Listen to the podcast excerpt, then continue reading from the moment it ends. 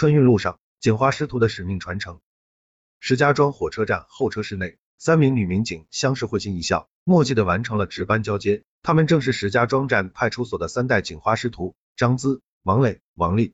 二零二二年春运开始以来，几名女民警工作十分忙碌，查验进站旅客信息，维护旅客乘车秩序，解决旅客求助以及巡查各类违法人员等工作。一套单警装备。一台对讲机，一个执法记录仪，一个笔记本，是他们日常工作的标配。随着客流的上升，日常事务也随之增多。行包找不到了，孩子跑散了，旅客产生纠纷了，在大事小情的从容应对之中，更独有一份春风化雨般的温暖。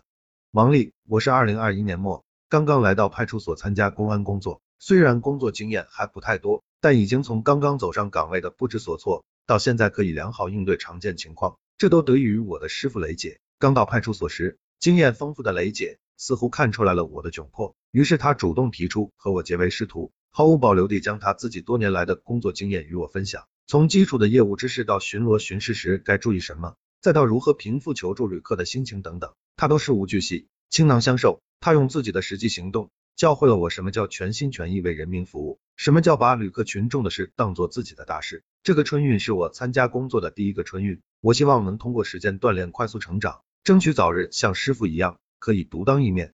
王丽口中的雷姐是石家庄站派出所执勤警务三队的女警王磊。从警近五年的她，已经从一名新警迅速成长为了班队的顶梁柱，谈及传授工作经验，她略显自豪。师傅带徒弟是派出所的老传统了。记得我初从警时，就是在春运中得到了最好的锻炼。我的师傅张子带着我认真处理每一件事物。他告诉我，简单的事情重复做，重复的事情坚持做，坚持的事情用心做，旅客群众的事无小事。而我也就将这句话交给了丽丽，她勤奋，肯吃苦，在候车室里巡视，她一天能走十来趟，虽然已经很累，但她对工作的高标准从未降低。